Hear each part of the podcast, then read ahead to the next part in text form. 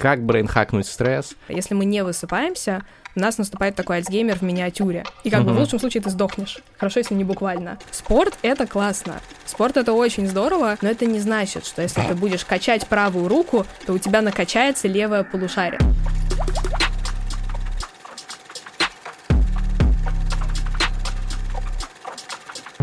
Ставки повышаются, но есть что-то в этом мире неизменное. Это лучший в этой вселенной подкаст об инсайтах, исследованиях и трендах «Терминальное чтиво», который всегда неизменно ведут Григорий Мастридер и я, Александр Форсайт. Всем привет, друзья! Сегодня у нас уже во второй раз, но теперь уже с видео, замечательная гостья, психофизиолог, дважды стипендиатка Гарварда, преподаватель высшей школы экономики, лектор, популяризатор науки, эксперт по самым разным нейронаукам и, в частности, по брейн-хакингу Полина Кривых. Полина, привет. Привет, ребят. Значит, брейн-хакинг, вот сказал какое-то слово, вот, э, как говорится, где мои очки и другие истории о памяти. Книгу Полины читайте, ссылка в описании. Очень увлекательно. Вот, мы ее обсуждали в прошлом подкасте, в этом будем обсуждать брейн-хакинг, потому что когда Полина рассказала мне как-то про брейн-хакинг, я такой, блин, я раньше знал только про биохакинг, а И ты теперь такой, нет, новый... ты такой, не блин. Брейн. Брейн, брейн, брейн что это такое? Ну смотри, мне кажется, это такой следующий level от биохакинга, а, потому что брейнхакинг — это группа лайфхаков, которые позволяют тебе использовать на максимум, ну или хотя бы на какой-то такой нормальный средний максимум способности своего мозга. То есть Так, это звучит как э, вот этот чувак э, с... э, э, Который э, сидит на своих на мозгах. слоне из своих мозгов, из мема, да? Нет, ты знаешь, давай тогда больше мемов, давай всякие, всякую туфту покидаем, да, мы используем менее процента своего мозга и, прочие мифы и легенды э, древней пс- псевдонауки. На самом деле, Инстаграма, древнего Инстаграма. да, на самом деле, что позволяет сделать брейн, брейнхакинг? Каким образом он позволяет тебе развивать свое использование мозга? Смотри, мне кажется, вот а, здесь такой нестандартный слом фрейма, раз уж мы начали использовать мемы, давайте еще и Рамка. фреймы поломаем, да, ну так Да. сразу, вообще, рамочка, пф, разломали. Да, а в чем здесь идея? То есть мы воспринимаем биохакинг как некоторый способ проапгрейдить себя. То есть вот мы уже Мгм. довольно крутые, и типа можно стать еще круче. Там, не знаю, сделать лазерную коррекцию зрения. Yes. Я сделал, Полина недавно тоже сделала. Да, то есть вот всякие такие способы. То есть ты апгрейдишь то, что у тебя уже есть. В этом плане брейнхакинг — это история, когда ты пытаешься вывести себя просто в нормальное состояние, потому что мозг, он все время работает на условные 100%. Миф про 10% работы мозга очень популярный, потому что он как раз позволяет а, засунуть вот эту историю в рамку биохакинга, типа, ну сейчас я работаю мозгом на 10%, а что ж будет, если я поднапрягусь и типа на 15 поработаю или на 20? Но правда такова, что мозг постоянно работает, и можно делать разные брейн-хаки для того, чтобы по максимуму использовать ресурс вот своего мозга здесь и сейчас, а Мгм. не отвлекаться, не тратить его на что-то другое, и самое главное, не истощать ресурс организма и ресурс мозга. А можно я защищу вот этих людей, которые говорят, что мы используем только 10% возможностей своего мозга? Наверное, с точки зрения того, что там не 10% синапсов одновременно включены а, там, в какой-то конкретный момент, они не правы.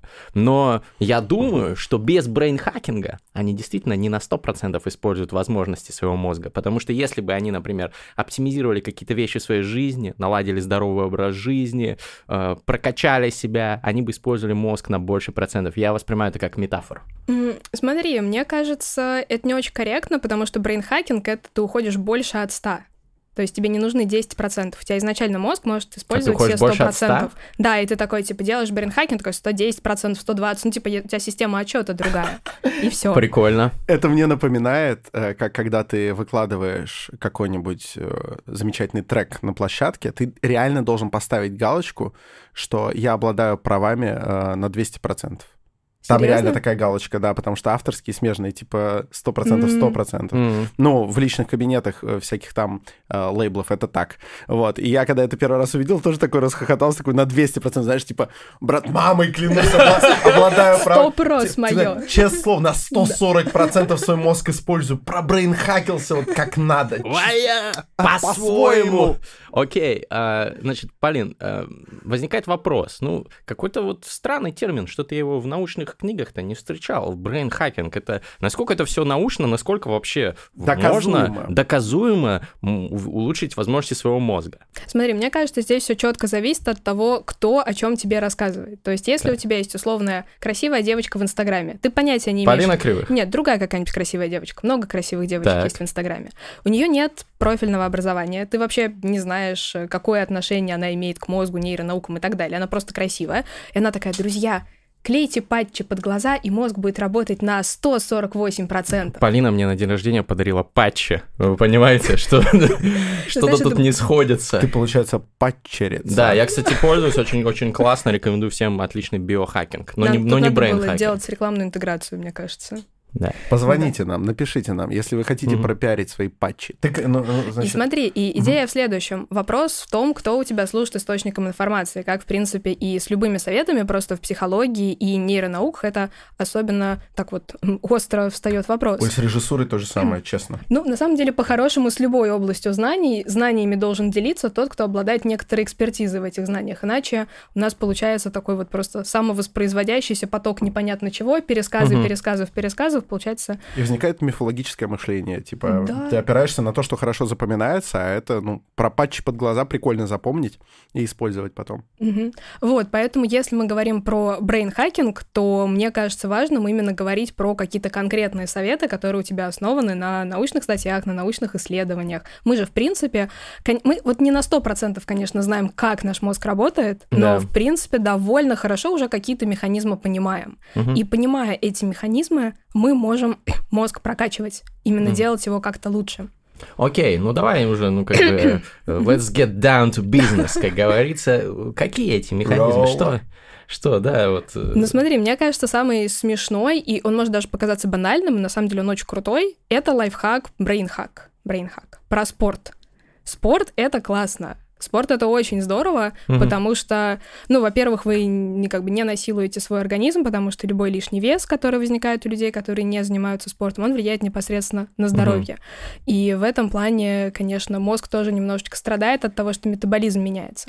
А из таких э, приятных и неочевидных плюсов спорта, спорт улучшает память. Ну, То есть есть прям четкий физиологический механизм, четкое объяснение, как спорт улучшает память. Любой Мгм. спорт, это мне очень важно, потому Бокс что... улучшает Ну, память. Бокс вряд Смотря ли- куда тебя бьют. Я, ну, там могут, да, действительно, может прилететь. Это, в принципе, достаточно опасно и травматично. Но я хотел узнать, есть какие-то виды спорта, которые прям лучше работают? Это для меня остро стоит вопрос, у меня действительно скверная память. Смотри, там важно, в принципе, заниматься какой-то физической активностью. То есть, когда я говорю спорт именно в контексте Не брейнхакинга, да, шахматы не сработают, а вот, например, выбрать лестницу вместо лифта вполне себе уже С такой гирей, спорт, нагрузочка. Да нет, главное себя донести, а там уже. Понимаю. Я прям представляю, как нас смотрят какие-нибудь ребята из Москва-Сити, там, с 48-го этажа, такие, черт, ладно, Мгм. пойдем пешком теперь. Что в мозге происходит, когда мы занимаемся спортом, то есть мы вообще делаем какие-либо физические упражнения, как-то себя напрягаем, не обязательно на пределе сил, то есть речь не идет действительно о том, чтобы ходить в зал и, не знаю, каждый день по два часа тягать железо, просто вот вообще как-то вести относительно активный образ жизни. Когда мы занимаемся спортом, у нас в мозге выделяется BDNF или нейротрофический фактор мозга. Это слишком много... э, Ч- слишком много букв. Слишком вот, э, остановись, что это такое? BDNF, Так, английская аббревиатура, по-русски нейротрофический фактор мозга. что это? Это такое классное химическое вещество, которое приводит к тому, что в мозге активнее образуются синапсы, то есть точки контактов между нейронами. И поскольку любой процесс запоминания, если его так немножко упростить, запоминание, научение, это все или про усиление уже существующих синаптических связей, или про образование новых. И нейротрофический фактор мозга приходит во время занятий спортом, выделяется дополнительно. Говорит, ребят, го образовывать новые синапсы, давайте укреплять существующие связи. Получается, перипатетики, которые ходили быстрым шагом и размышляли, они были брейнхакеры, что ли? Да, конечно. Это вообще древняя греческая классно, школа, да. ну, направление философии. Да, Погугли именно об- патетики, да. Да, обучение на ходу в этом плане очень круто и эффективно, потому что, да, ты совмещаешь получение новой информации, у тебя Охренеть. еще нейротрофический фактор в мозге вырабатывает. Так, ну инсайт зафиксирован. Инсайт зафиксирован. То есть, Отлично. если вы читаете древних греков, то вот им можно доверять чуть больше. У них там синапсов было, пацаны, там BD... Еще раз. скажу. BDNF. Там BDNF выделялось литрами, тоннами там просто. Кайф, кайф. Продуцировался он. И Соответственно, регулярные занятия спортом, они как-то ну, полезнее, чем нерегулярные. Ну, то есть это, это надо постоянно делать? Или вот тебе надо о чем-то подумать, и ты пошел по лестнице ходить? Ну, конечно, лучше сделать такой себе небольшой накопительный эффект, потому что очень часто, когда мы начинаем заниматься спортом, мы бросаемся в крайности такие, все, с завтрашнего дня бегу полумарафон. И как угу. бы в лучшем случае ты сдохнешь. Хорошо, если не буквально. Или в лучшем случае. Да, в лучшем, да, в лучшем. А, и поэтому получается, что, с одной стороны, да, физическая нагрузка приводит к тому, что, конечно, выделяется BDNF, и начинают, да, образовываться новые синапсы, укрепляются существующие связи, но организм уже настолько сосредоточен на выживании серии «Человек, что ты со мной делаешь? Зачем? Зачем как бы все это происходит?» угу. Что уже запоминается очень ярко вот эта вот боль от занятий спортом, и после этого человек обычно забрасывает вообще все. Негативные нейронные связи. Ну, скорее у тебя закрепляется Такие негативный опыт. Причем да. закрепляется mm-hmm. так сильно, потому что память-то улучшается Конечно. во время занятий спортом. И, и все, как бы. И вот у человека закрепляется, что поход в зал или там вообще занятие mm-hmm. спортом это все кошмар, вообще катастрофа. Поэтому да, лучше входить так вот немножечко постепенно, чтобы у тебя формировался накопительный эффект, и заодно появлялась радость движения. У нас есть такая интересная структура в мозге, которая называется черная субстанция, и там как раз содержатся специальные нейрончики, которые чувствительны к дофамину. Когда они активируются при движении, мы испытываем радость движения. Это когда нам нравится бегать, прыгать, там подушками да, драться. Да, вот это вот все. И по-хорошему, когда ты занимаешься спортом, надо вот испытывать радость движения, а не запоминать боль от того, как ты себя тут изнасиловал. Вот почему режиссеры такие злые, они сидят все время и угу. ругаются сидя. Вот если бы они тоже поскакали по сцене, бы или хотя бы было. на велосипеде поездили. Вокруг, как медведи дрессированы. Если бы я был режиссером, я бы ходил на беговой дорожке, короче, вот перед сценой. Прям очень прогрессивный. проходе, да. кстати, да. Или степпер с этими со ступеньками. Круто. Ну, ладно, раз движение. Прекрасное слово. Значит, спорт. Ну, блин, окей, спорт, fine, круто. Ну, это очевидно, что спорт полезно. Я как, не, не знал, что память улучшается от спорта. Э, это любопытный факт. Но в целом достаточно очевидно, я думаю, для наших э, зрителей и слушателей, что спортом заниматься стоит. А что-то вот неочевидное из каких-то вот таких вещей в брейнхакинге. Можешь рассказать? Ты знаешь, мне кажется, это проблема брейнхакинга, что довольно много вещей в брейнхакинге кажутся довольно очевидными, угу. но люди их не делают, потому что не понимают, почему. Так. Это знаешь, как часто бывает с книжками про улучшение памяти. Ты покупаешь книжку такой, типа, лучше память, там, не знаю, за неделю, за день, все mm-hmm. вот эти вот книжки. Там есть огромное количество упражнений. Мнемотехники всякие. Мнемотехники да. разные, просто какие-то упражнения, какие-то подсказки. И человек эту книгу прочитывает, не выполняет ни одного упражнения, и такой, ну все, я вот за неделю прочитал книгу «Как улучшить память за 7 дней», и потом удивляется, что «А почему у меня память не улучшилась? Mm-hmm. Я же книгу прочитал, а то, что вот упражнение он не сделал. А человек обычно это, ну, он, он понимает это, но не осознает. Он думает, что вот я прочитал, суть понял, а то, что это реально надо прилагать усилия, как-то практиковаться, mm-hmm. как-то вот до людей не всегда это очевидно доходит. И вот с брейнхакингом похожая история. То есть ты говоришь, занимайтесь спортом, и мозг будет работать лучше. Все такие, ну это очевидно, все говорят, что надо заниматься спортом, ну что вы тут рассказываете-то? А когда ты объясняешь, что конкретно происходит, да, вот про BDNF, про нейротрофический фактор мозга, про то, как это все меняется, что вообще запоминание это образование новых синапсов или укрепление старых, активация всех вот этих нейронных сетей, то получается, что у человека мотивация немножко меняется. Он теперь хочет не просто заниматься спортом, ну, потому что все побежали, и я побежал, а он такой, окей, я хочу использовать возможности своего мозга, я понимаю, что самый эффективный способ это сделать, вот реально регулярно начать заниматься спортом. Класс, есть конкретная четкая цель, практически по смарту, угу. и все, можно теперь уже этим заниматься и прокачивать мозг таким образом. А откуда тогда взялся вот это маленький будет вопросик такой, угу. стереотип про то, что качки дурачки? Я его никогда не разделял, но он такой прям укоренившийся, и что, мол, дескать, кто много занимается спортом, тот вообще не работает головой и так далее. Но исключений мало, там Голубочкин, Спасок Укоский и прочие гении современности, а в остальном, типа, что есть э, ну вот есть поверье, что, короче, те, кто mm-hmm. прям спортсмены профессиональные, они как будто глупее остальных. Никогда не считал, что это так, но это прям mm-hmm. да, плотно это сидит такой, в сознании да, общественном. Откуда же тогда, если, по идее, у них, наоборот, должны больше активироваться там вот эти нейронные связи, mm-hmm. сетки? Смотри, а здесь очень классный вопрос, действительно такой стереотип существует, и у него есть очень четкое объяснение. Когда нормальный человек, который, да, не профессиональный спортсмен, начинает заниматься спортом, у него в мозге происходит выделение нейротрофического фактора, улучшается память, память улучшается научение. Когда спортсмен занимается спортом, В его мозге происходит все то же самое. Но вот это вот выделение нейротрофического фактора создает всего лишь основу для того, чтобы что-то запомнить. И если обычный человек занимается спортом, а потом что-то прочитает, посмотрит, узнает, послушает, у него эта информация лучше закрепится, то есть упадет условно на плодородную почву, мозг готов синапсы новые А у спортсмена типа нет времени потом книжку прочитать, Именно, да? да. То есть если бы спортсмены находили время на то, чтобы действительно образовываться, то велика вероятность, что они бы быстрее схватывали информацию. И вот, кстати, тут не совсем корректный пример про детей, но есть же огромное количество школьников, которые условно с утра там на тренировке с 5 с 6 утра, потом в школу быстро сделали уроки, опять на тренировку, вот они живут в таком замкнутом круге профессионального спортсмена, и до определенного момента у них нет проблем с учебой.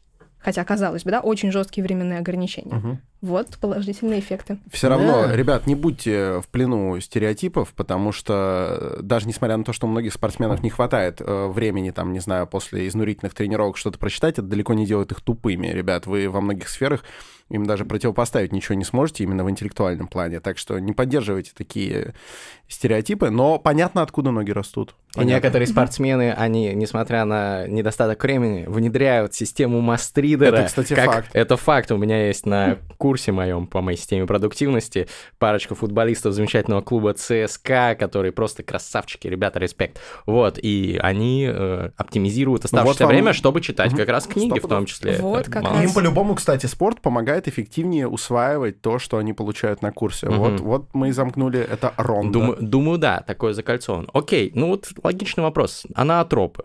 Вот мы говорим про brainhacking.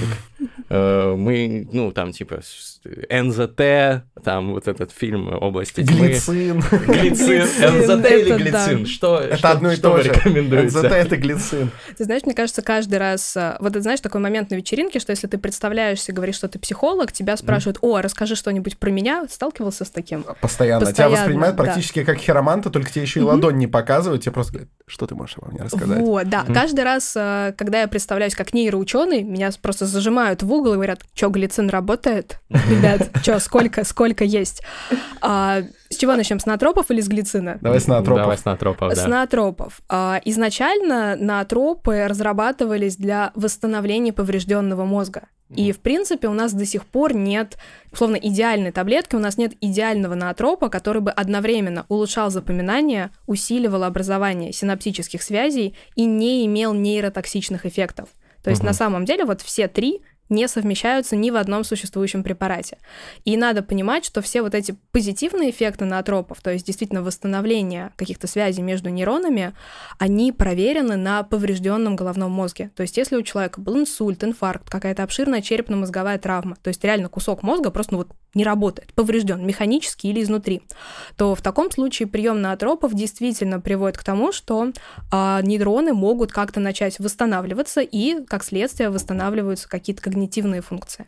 То есть прием наотропов это всегда про ситуацию, ну, вообще-то, серьезной медицинской проблемы. То есть Так. наотропы позволяют вывести человека из состояния все плохо, ну, в состояние чуть лучше, чем плохо, или условно в нормальное. Никаких данных о том, что наотропы оказывают все эти позитивные воздействия на здоровые нейроны, у нас нет.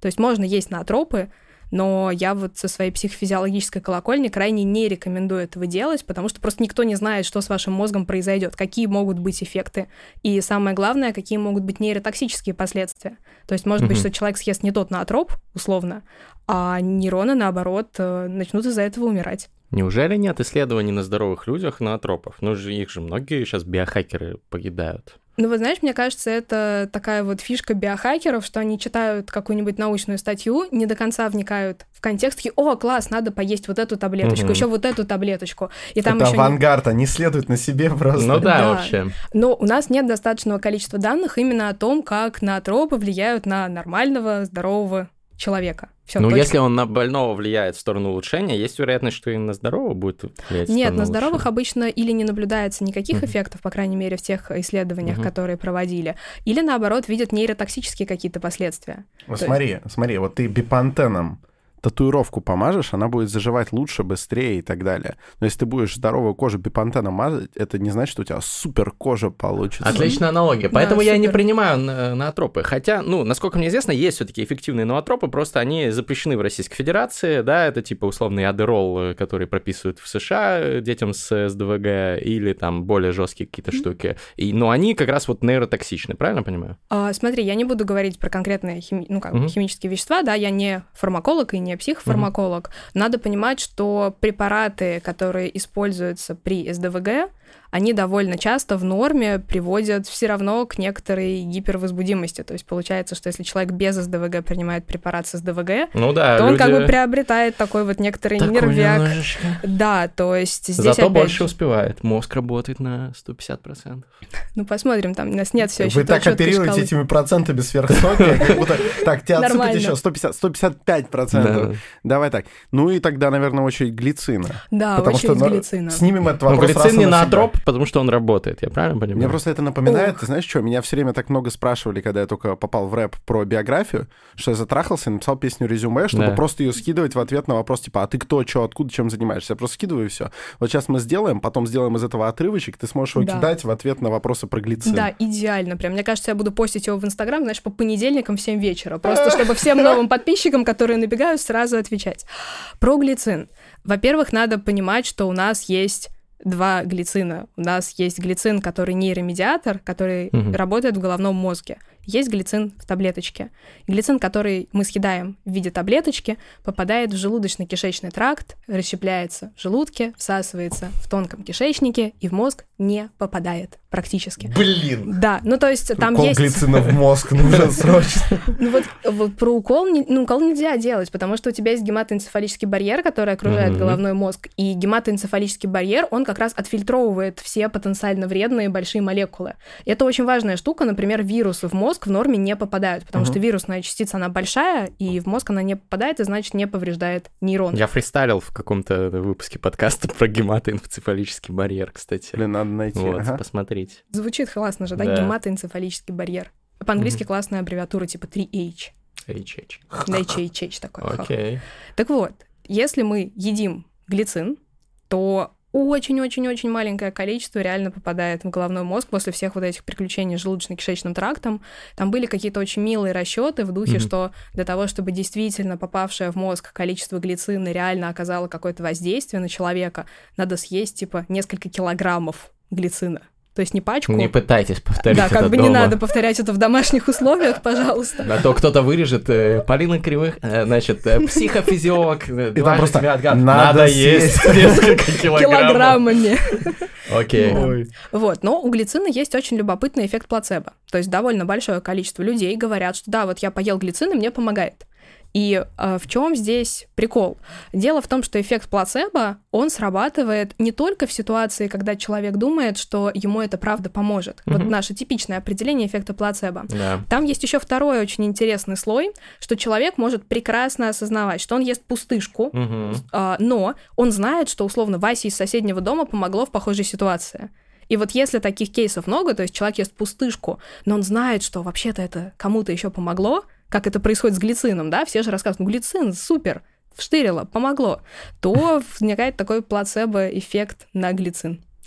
Ну, то есть, все-таки, может быть, стоит попробовать? Попробовать можно, только не килограммами.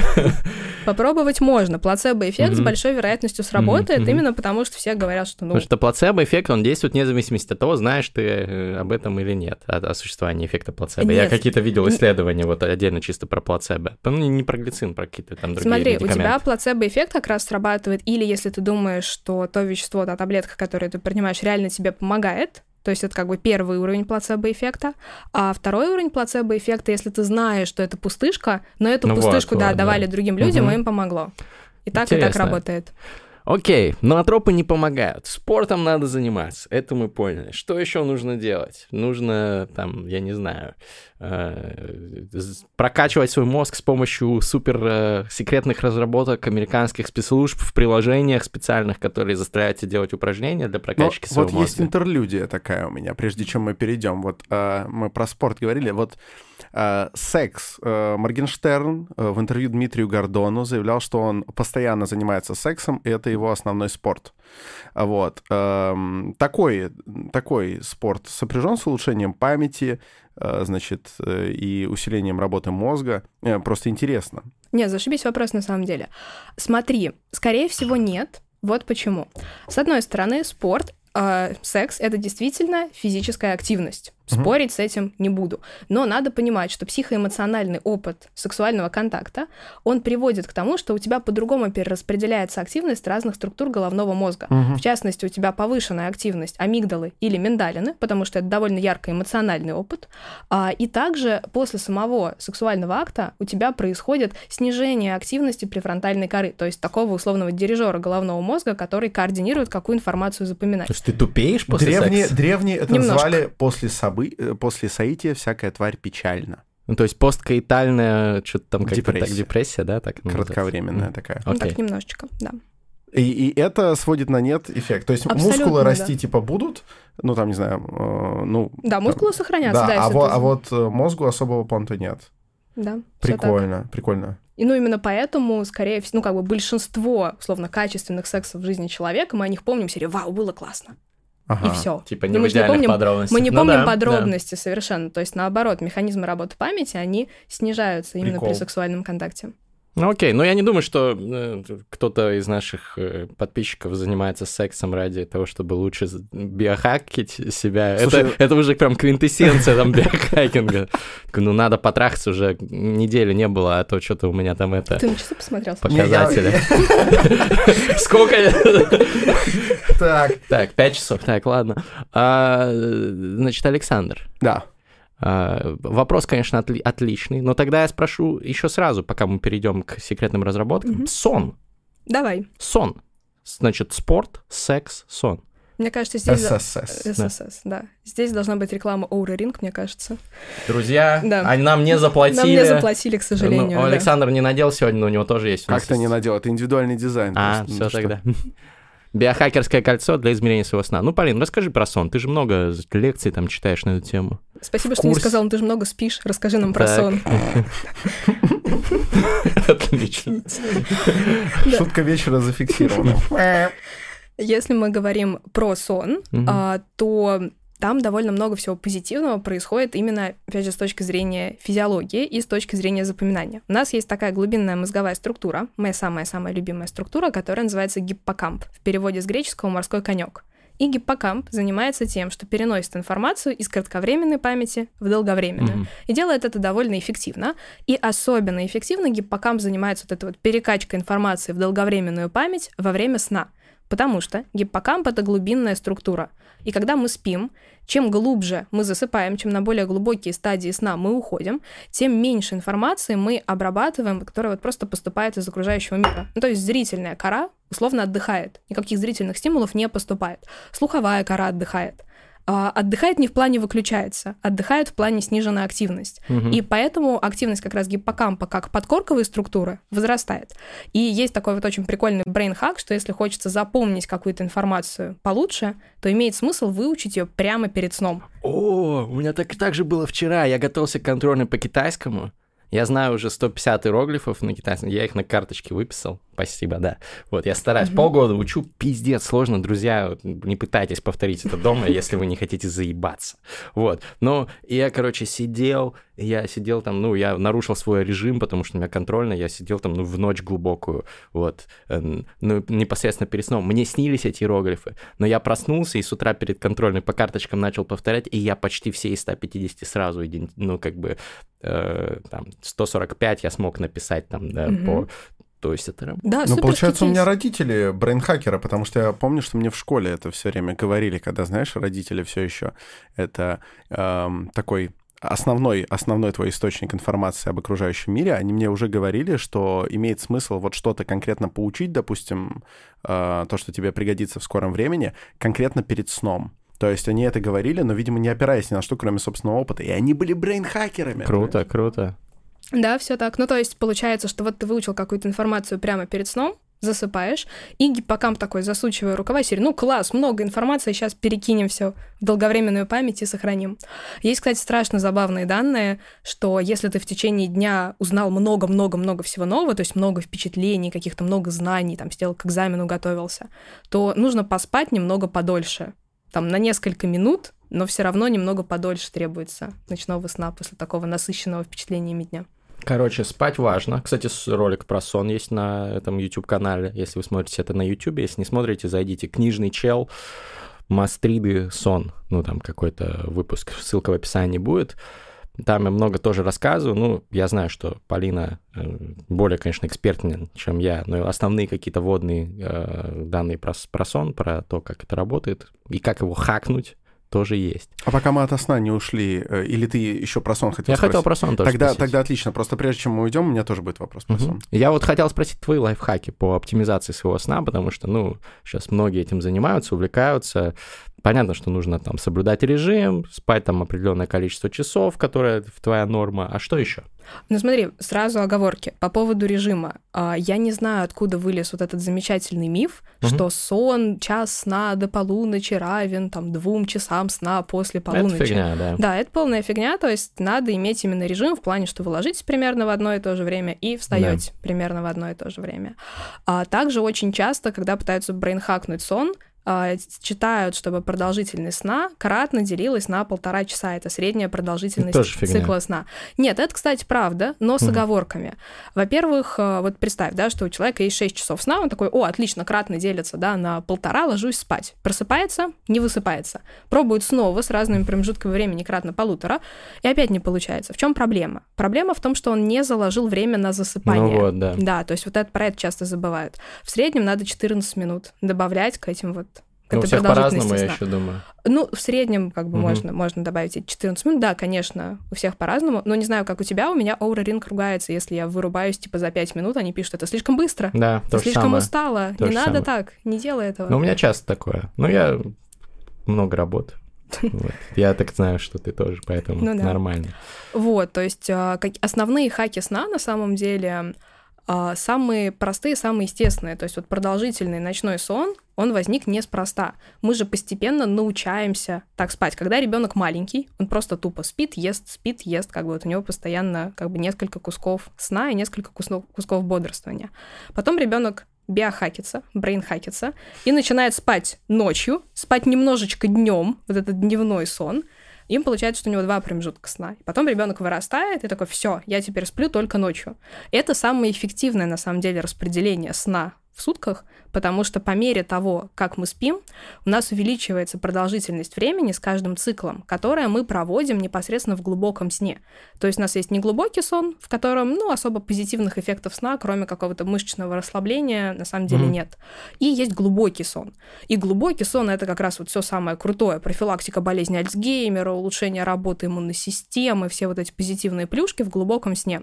И с каждым последующим циклом сна мы проводим все больше времени в глубоком сне и все меньше времени в негл- неглубоком. Поэтому, если ты спишь последовательно, там, условно, 7-8 часов, ты суммарно больше времени набираешь глубокого сна, чем если пытаешься в дробный сон или даже вот доспать днем какой-то кусок. А как же все эти лайфхаки великих, когда Уинстон Черчилль, во-первых, говорил, я никогда не пью до завтрака, а во-вторых, э, после обеда, если мне память не изменяет, э, любил сладко поспать часик-полтора. Вот. Это не резон, да? Не стоит так делать. Лучше так Ты не от этого не делать. напишешь э, на Нобелевку. А про литературе. нэппинг, Не про нэппинг разве не было исследования, что типа это может быть полезным? Или это недостаточно данных пока что? Смотри, про НЭП, ну, короткий как раз дневной сон, данные сейчас примерно такие. Идеальная продолжительность НЭПа — это или минут 15, за которые ни один нормальный человек, по сути, не чувствует себя выспавшимся. Это Ну типа да. отрубился и Это там как Штирлиц обратно. вот так делал. Да, вот Штирлиц, да, типичные короткие Штирлица. нэпы.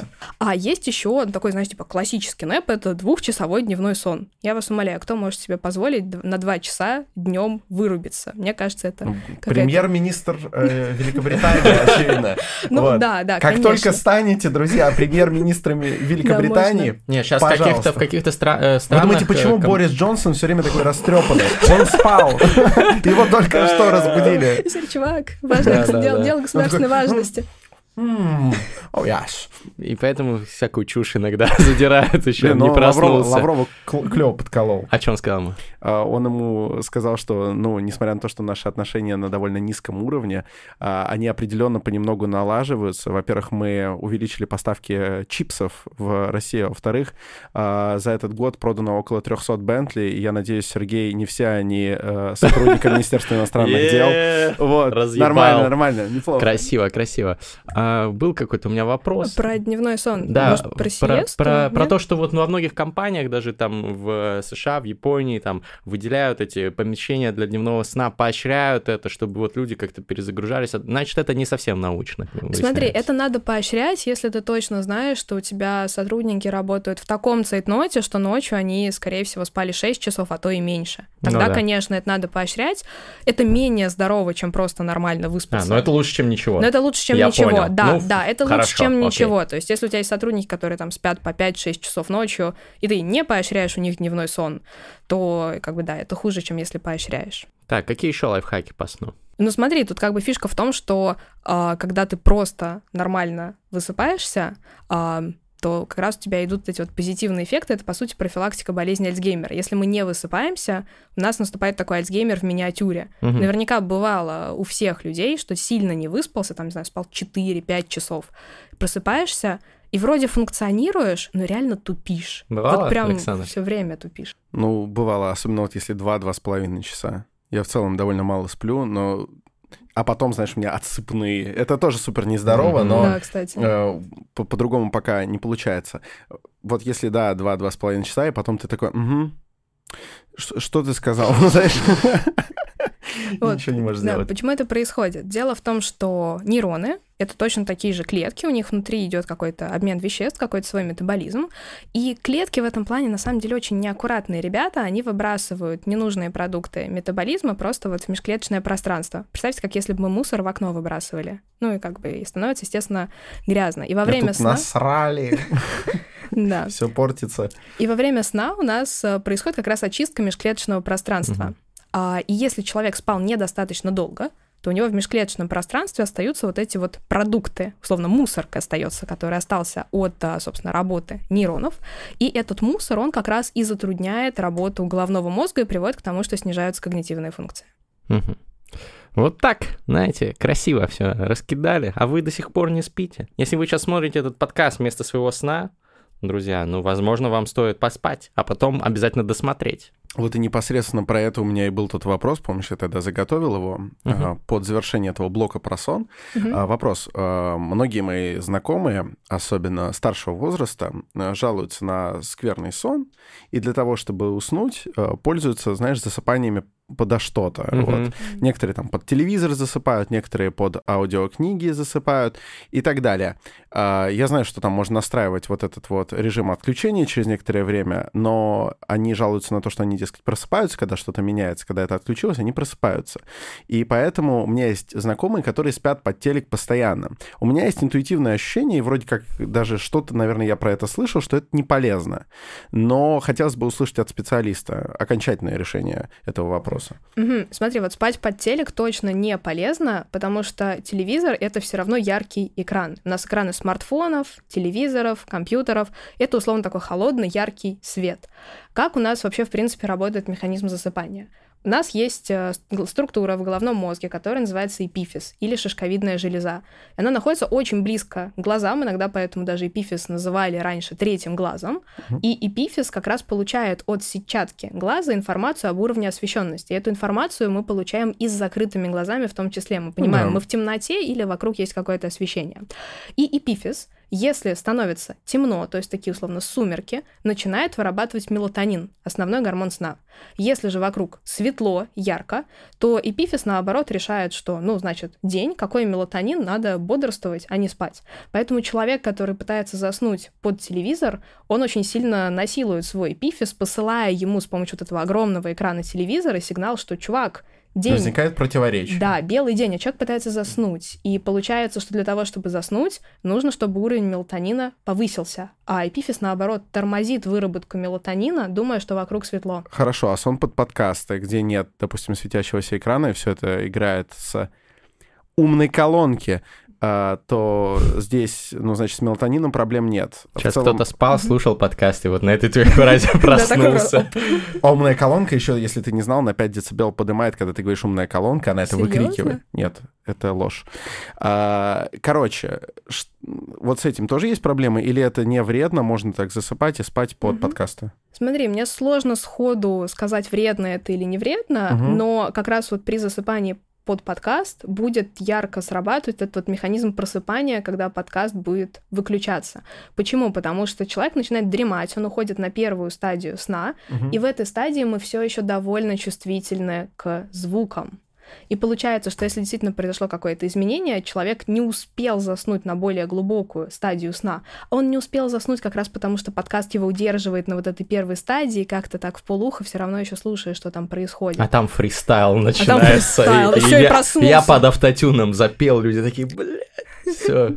Да, то есть получается, что как раз засыпая под подкаст, человек, скорее всего, не уйдет на более глубокие стадии сна и будет вот тусоваться, условно, на первой стадии, такой вот дремы условной. И как только что-то изменится, да, там какой-то вот резкий выкрик будет в подкасте, а, или фристайл действительно начнется, или подкаст выключится автоматически, туда человек проснется. И получается, а зачем ты пытался заснуть под подкаст, если ты все равно проснешься? Я так на лекциях часами спал. Знаешь, вот на этой вот на неглубокой стадии, когда ты настолько отслеживаешь окружающее, что если тебе скажут, типа, что я только что сказал, ты вообще повторишь без вопросов, ты вообще не спал, ты просто голову на руки положил. Да, а да, просто деле глаза дрыхнешь. прикрыл, да. ну. Да, может, даже не Я прикрывать. просто прогуливал лекции, ходил в библиотеку на черном кожаном диване, как в порно, да, Тоже, вот тоже, спал. тоже так делал, только у нас был темно-зеленый кожаный диван. Но я тоже так делал. У нас был зимний сад в УЗИ. Я просто тогда уже был биохакером. Я Просто- биохакер с двух А, лет. кстати, матерчатый диван был бы лучше, ты на нем меньше потеешь. Я сто М. пудов уверен, что кожаный диван не идеально для того, чтобы на нем спать без белья. Это прям м, нехорошо. Слушай, мне кажется, мы придумали, как улучшить уровень образования в России. Нужно просто в каждый вуз, в библиотеку поставить много диванов. Матерчатых. Матерчатых. Классно. И маски, маски и блокаут-шторы. Э, Ладно, э, смотри, Полин, я уверен, что у тебя есть куча лайфхаков, я знаю, мы с тобой эти темы неоднократно обсуждали, но сейчас будет такой небольшой анонс релевантный. Э, Полина поделится этими лайфхаками, в том числе по улучшению сна и по другим брейнхакам, на бесплатном онлайн-воркшопе, который пройдет 22 ноября. Это понедельник в 20.00 по Москве. Ссылка на регистрацию в описании. Я расскажу немного предыстории. Я очень давно Полину окучивал в плане того, что она должна сделать какой-то онлайн-образовательный продукт крутой в Академии Мастридер. Это в, со- соответственно, моем э, EdTech проекте, онлайн-образовательном проекте, куда я зову только крутейших чуваков.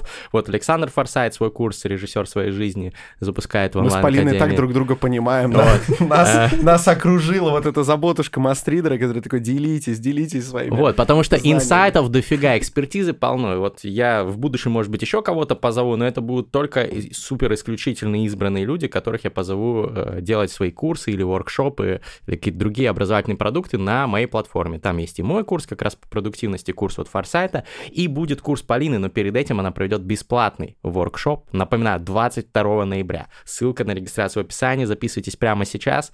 Там она расскажет много инсайтов еще для тех, кому понравился этот подкаст. Мы, кстати, если что, не заканчиваем, мы сейчас перейдем к следующим темам.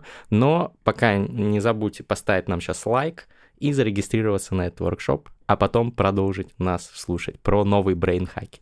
Значит, брейнхаков будет много. Воркшоп будет называться «Как хакнуть свой мозг». Да, давай рискнем. Да, как хакнуть свой мозг, мы Да, чипик-па. мы, мы сделаем именно так. Так, ну про сон договорили, давай тогда, э, Полина, вот вопрос, который у меня еще до этого был, про всякие приложения для прокачки своего мозга. Их там есть много разных, есть российские, зарубежные, которые говорят, что ты будешь решать какие-то задачки в моем приложении, будешь прокачивать внимание, концентрацию, память и так далее. Насколько вот эта всякая движуха работает? Если кратко, то работает с очень большими оговорками. А, проблема всех таких приложений в том, что они просто маркетингово в рекламе обещают, ну, какие-то вот совершенно невероятные результаты. Мгм. А, в частности, был очень громкий кейс, когда компанию Lumosity заставили заплатить огромный штраф, потому что они говорили, что вот решай, значит, наши задачки в нашем приложении, и будет у тебя, значит, профилактика болезни Альцгеймера. Мгм. Там огромное количество людей, которые по-честному решали задачки, А это же одно из самых популярных как раз раз вот Да, приложений да. старых таких. Мгм. Да.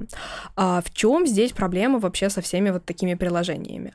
Как такие задачки придумываются? Обычно берутся стандартные тесты на рабочую память, на кратковременную память, на внимание. Просто они программируются в такую оболочку, чтобы вот это было удобно Мгм. вставить в телефон, удобно было тыкать пальчиком с экрана.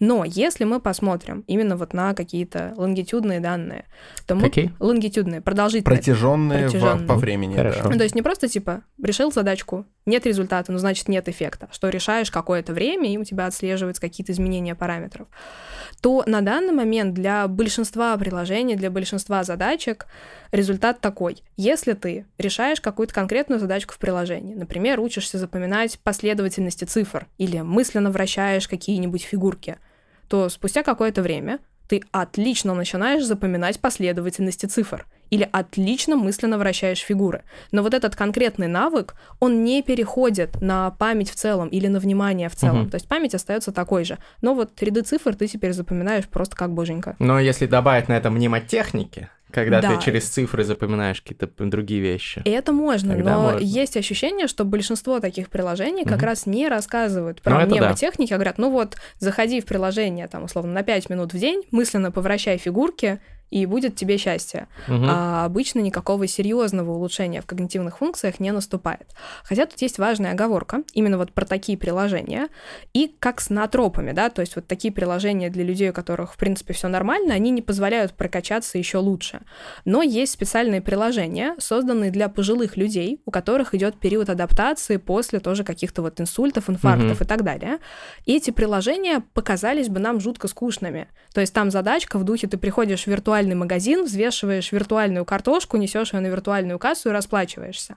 И вот когда пожилые люди, которые восстанавливаются после каких-то травм, играют в такие приложения, они потом лучше адаптированы для реального Интересно. мира. Круто, круто, круто. А есть э, ссылочку в описании, дадим на какое-нибудь такое приложение? Кстати, я вот не знаю конкретное такое приложение, то есть это было конкретное исследование М, в рамках Поищем, конкретной клиники. поищем, да, то есть ссылку поищем. на исследование можно Хорошо. найти, а вот приложение такое Хорошо, вряд давай ли на есть. исследование тогда и Звучит- посмотрим. Звучит убедительно. Эм, Я бы хотел резюмировать вот про те приложения, которые не объясняют, что это можно как-то улучшить эффект э, мнемотехниками и так далее, а просто заставляют тебя запоминать ряды цифр.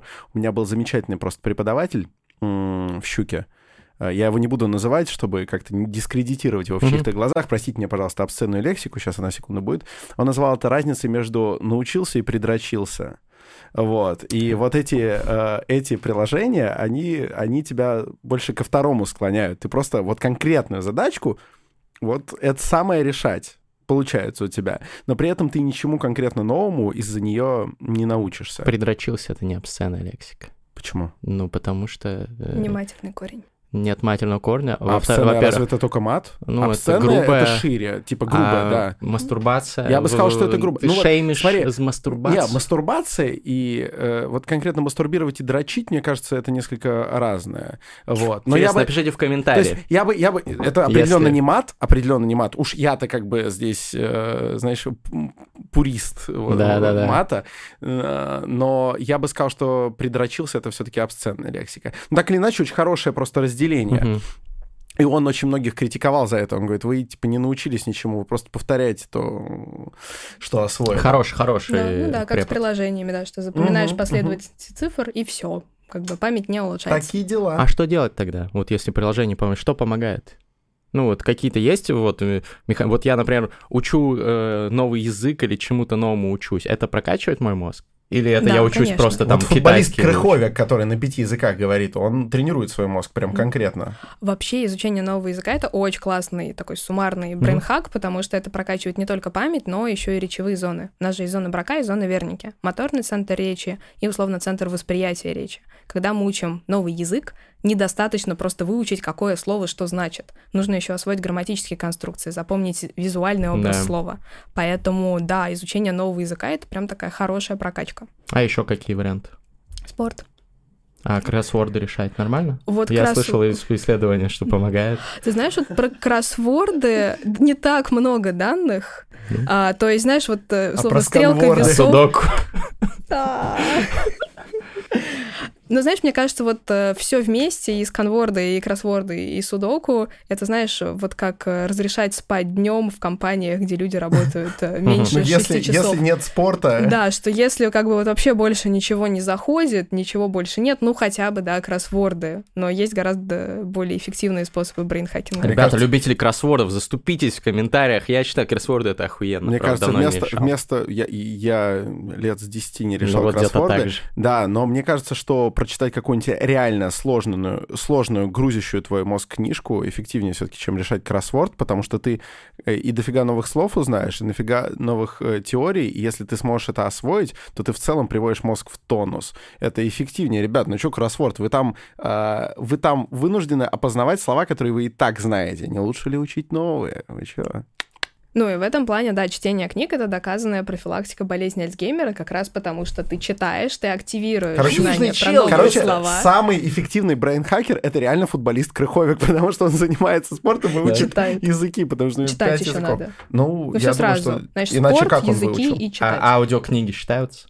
Нет, Во аудиокниги время вот здесь... футбольной Нет, тренировки. аудиокниги О, а здесь почему? не Нет считаются. интерпретации знаковой системы. Ха-хах. Ну, как вариант. Но вообще, если кратко, то когда у тебя аудиокнига, то у тебя нету компонента зрительного образа слова. То есть Мгм. ты воспринимаешь все на слух. Когда ты читаешь, ты одновременно читаешь слово, понимаешь, извлекаешь из семантической памяти, что это слово вообще-то значит, и составляешь как пазл вот такие вот смыслы из Ну, того, что ты только слушаю, что тоже прочел. могу вспоминать. Зрительного образа слова нет. А если я слепой с шрифтом Брау- Брайля читаю, там есть? Мне кажется, это, знаешь, такая вот серая зона, как бы я не видела конкретно статей на эту тему, и Мгм. как true ученый я не буду сейчас домысливать, а просто скажу, что если вы видели статью про эффективность чтения с помощью шрифта в Брайля и профилактику болезни Альцгеймера, скиньте мне, мне будет страшно интересно почитать. Биохакеры, не торопитесь лишать себя зрения во имя того, чтобы проверять на себе эффективность чтения шрифтом Брайля. Давайте осторожнее, осторожнее с этим всем. Давайте сначала почитаем исследования. А, так, еще один вопрос. Вот Инстаграм мы упоминали, да, сегодня замечательная площадочка. Конечно, подписывайтесь на Полину, подписывайтесь на, на Александра. Он начал снова регулярно делать посты, очень увлекательные истории у себя в Это Инстаграме. правда. На меня, конечно, подписывайтесь, там сторис всякие всратые и инсайты в э, Инсайты ленте. дерева легендарные. Да-да-да, инсайты с дерева. Короче, Инстаграм кишит всякими, ну, может быть, это мне такое рекламируют, потому что я долбоеб, но э, там прокачай свое правое полушарие мозга, э, развей там творческую, э, твор- творческий skill своего мозга, хакни свои креативные способности. Вот это вообще полный bullshit. Да, это вызывает у любого нейроученого, любого психофизиолога, знаешь, такой вот нервный смешок, хорошо, если один. Я в этом плане вот просто каждый раз мне очень часто рекламируют один питерский лекторий, который называется «Правое полушарие интроверта». И я каждый раз просто Да. вот не могу не посмеяться, потому что экстраверсия, интроверсия вообще никак не связана с полушариями, плюс они еще в названии лектория культивируют миф про то, что правое полушарие как-то отличается от левого. То есть у тебя Оно получается... А это не игра на меме? Я думал, что они играют с мемом. Ты просто, знаешь, нет? ну вот у меня, как у профессионала, есть ощущение, что у тебя не может быть Мгм. образовательный просветительский проект, который в собственном названии содержит некорректное Мгм. использование термина, так еще и да, эксплуатацию давно опровергнутого мифа. Ну, это Ну. просто, наверное, хорошей точки зрения бизнеса нейминг запоминается. Но, но да, зашкварненько. Ну Друзья, да, вот не дело. просветительно, да, как не очень получается. М. У нас одинаковые полушария, они устроены примерно одинаково, там одни и те же нейроны, между ними разные связи. И мне здесь очень нравится, в принципе, метафора головного мозга как такого большого оркестра. То есть разные музыканты играют разные партии, и все вместе это получается такой слаженный, замечательный концерт. И в данном случае в мозге роль вот этого вот дирижера чаще всего выполняет префронтальная кора, которая координирует работу всех остальных структур. И также, если мы говорим про некоторые отдельные, а, собственно, сферы психической жизни, то иногда координатор, дирижер может быть не только в префронтальной коре. Вот про те же самые центры речи, которые мы уже упоминали. У там 98-99% людей зоны брака и верники расположены в левом полушарии. Точка. Это э, Научно если доказанный что, факт. Зона Брока, да, пишется? она? Брака. Брака. Да. Э, И Верник? И Верники. Игорь Верник? Ну, честь него? Но только верники. Все, хорошо. Да, они самые. Ну, это как э, о ком, о чем? О вернике. Вот. Да, зона брака в честь поля брака, который ее обнаружил, и зона верники. Так вот, а, обе эти зоны, оба этих речевых центра находятся в левом полушарии у всех людей. Но э, это не значит, что можно как-то отдельно прокачать левое или правое полушарие. Uh-huh. Вот в правом полушарии, например, находится, как мы сейчас считаем, координация некоторого эмоционального фона. То есть... Ну вот, эмоциональный интеллект — это правое полушарие. Нет, нельзя это... так сказать. Нет? Нельзя, потому что у тебя... Ты же не будешь говорить, что дирижер — это оркестр. Понимаешь, mm-hmm. да? То есть у тебя координация эмоционального переживания может происходить из правого полушария, но оркестр-то играет в обоих полушариях для того, чтобы, в принципе, какие-то эмоции проживать. Мне так нравятся эти симфонические метафоры, вот, в силу того, что мы с недавних пор осваиваем вот, симфоническую музыку mm-hmm. с Григорием. Да, мы записали недавно рэп под симфоническую Ого. музыку. Мы там... Первый, первый в России полный оркестр, там разведенный по местам, где кто сидит, и на него читается да. рэп. Это, ну, как эксперимент, как минимум, было интересно, и поэтому угу. вот эти симфонические метафоры про дирижера и то, откуда все звучит, это очень интересно и очень наглядно для нас. Но если совсем резюмировать для тех, кто там, не знаю, не увлекается э, классической музыкой, вся суть в том, что это булшит, да? Да, да. И вообще, в принципе, нельзя прокачать одно полушарие по отдельности. И зачем, главное? Главное, зачем. А, и здесь вот весь этот вот булшит, он растет из неправильно логически трактованного тезиса. У нас есть а, такая интересная симметрия, что у нас левое полушарие действительно управляет там активностью правой руки, наоборот. Правое полушарие отвечает угу. за там а, левую половину тела. Но это не значит, что если ты будешь качать правую руку, то у тебя накачается левое полушарие. То есть в обратную сторону, это не работает. Это нисходящий процесс.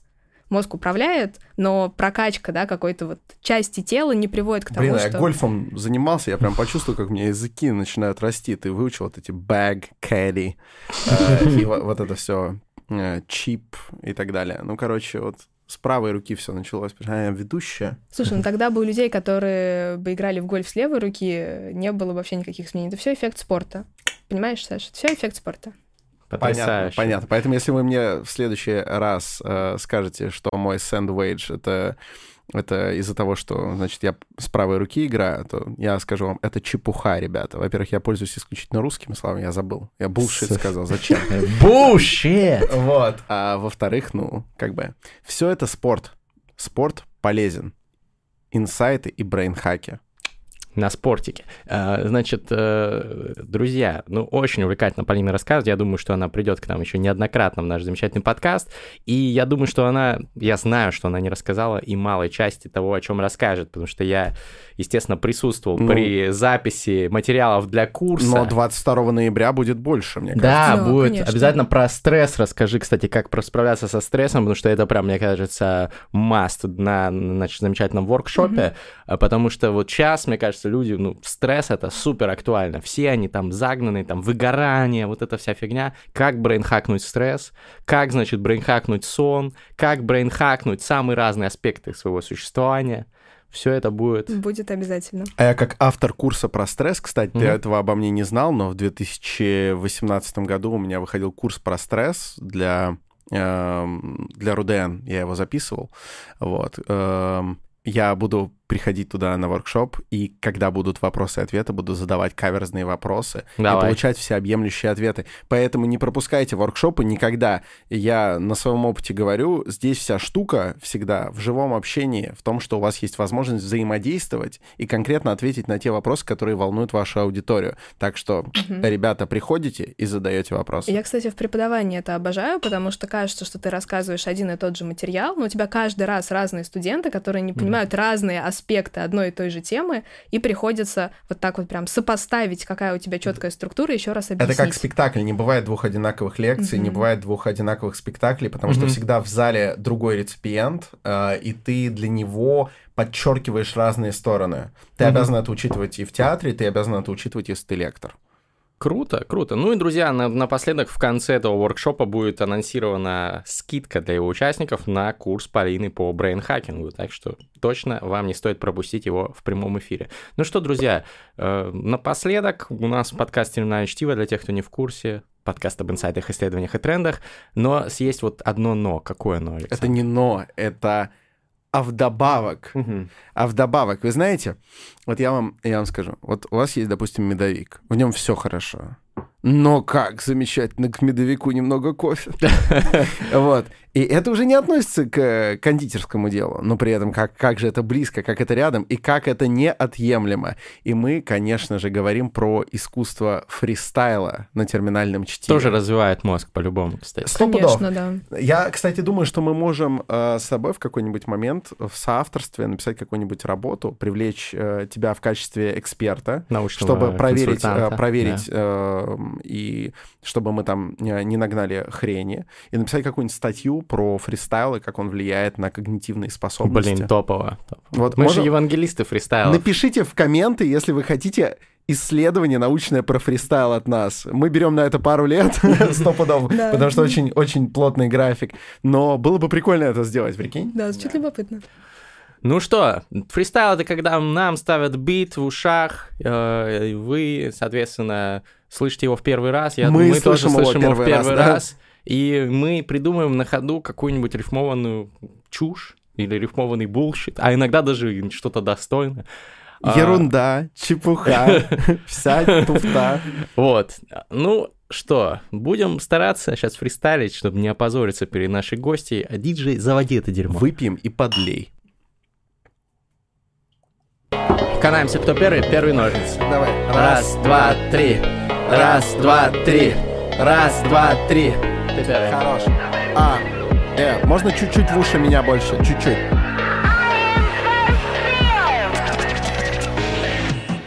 Александр Форсайт, привет со дна. Я вам расскажу про полезность сна. Я люблю спать, но сплю очень редко. Это как будто любишь пить, но пьешь из пипетки По капельке, по чуть-чуть. Воспринимаешь сна самую суть. Ты пьешь по капельке, по чуть-чуть что было в моем сне. Я расскажу В моем сне было много фанатов киша. Как будто бы они там кишмя кишат. Ага они ходят и что-то мне рассказывают про нейронауки Ты знаешь, что нейронауки это супер круто. Приходите на воркшоп, можно мне бита еще? А то чё я как лошок, я фристайлю Что это такое? Что это такое? Yeah. А почему бит кончился? Да, а он Э, продолжается. Окей. Спасибо. Ну так вот, я напоминаю. Приходите на воркшоп, задавайте вопросики А то, что вы не задаете, вы чё, обоссанные? Странный наезд на любителей подкастов Но если ты не пришел на воркшоп, то здравствуй А почему ты не пришел? А что тебе там было нехорошо? Тебе что, не понравился лектор или тебе не понравилось наше шоу? Почему ты не ходишь на воркшопы, когда мы их анонсируем? Тобой недовольны как минимум Форсайт, Полина Кривых и Мастридер Да, запишись прямо сейчас Послушал подкаст и записался Вот те раз, так можно сделать И, кстати, у тебя там будет скидка Ну, не до самого предела, не сто процентов Но ты сможешь нехерово прокачать свой мозг. Так что приходи и записывайся на воркшоп Это не вопрос, это запрос. Па-па-пау-пау. Ну ты разыгрался, братка. Ну ты пофристайл пиздата. Ты не играл дурака. Ты не валял дурака. Ты прокачал свою зону брака. Ты принял сейчас не на клыка. Ты принял сейчас пиздатого вискаря. Ты биохакнулся и тогда ты понял, что образовались нейронные связи. Ты понял, что фристайлить каждый день ты просто обязан, чтобы сделать brainhacking, чтобы показать хейтерам факи, чтобы сделать так, чтобы сказали, бля, это было достойно. Этот парень крутой, он прокачался на 146%. Этот парень сделал, он просто режиссер, просто режиссер своей жизни и все центы, и все доллары мира он бы заработал. Но ему это нахуй не надо, потому что он прокачивается за себя и за брата, за себя и за брата, ему так-то пиздато. Он просто пиздатый подкастер, он делает это. Но я забыл сказать про одного очень важного в этой студии человека, который сидит прямо сейчас ми- между нами. Это Полина Кривых Зданий. Она была даже в Гарварде, но она сказала нам, здравствуйте, я приду на Фабуму, я наведу там, блядь, шума, расскажу вам про левое и правое полушарие. Вы какие-то смешные, как смешарики, интроверты. Вы, блядь, сделали рекламу в Инстаграме, вы, блядь, проверьте. Я Сначала. люблю водку, я люблю ром, я люблю виски, и я люблю джин, и я люблю вино, и я люблю самбуку. Е. Ладно, это неправда, не люблю ее, но я люблю кашасу. Эй, слушатели, здравствуй. А еще я люблю пенненькое. Все, ну по- пошла. Это, это тема из зоны Верники. Игорь Верник, э, А мы ждем тебя здесь. Ждем тебя здесь. подводить итог, то все, стресс. Чтобы его не было, надо качать пресс. Ну я там еще тебя на, на воркшопе там поспрашиваю Да, про да, дистресс, устресс, вот про О, это да, с удовольствием. Давай. Друзья, ну разо- разо- разогрел, разогрел э, э, свои фристайловые чресла только что Александр Я Фристайл. открыл фристайловую чакру. Да, да, Осталось закрыть. Фристайловое полушарие активировано. Друзья, Легендарная, да. Не забывайте подписываться на нас, поставьте обязательно лайк на YouTube, напишите комментарий на подкастинг-сервисе и э, ссылка в описании, регистрируйтесь в воркшоп, я там тоже буду, собственно, ведущим его. Ты сказал Э, Оджи Буда? OG Буда, Гриша, тоже его зовут, кстати. Вот, я буду м, модератором его, а, собственно, Полина будет э, рассказывать, так что увидимся. Саша, задавать вопросы. Да. Очень Ну что, обнял, целую, пока-пока.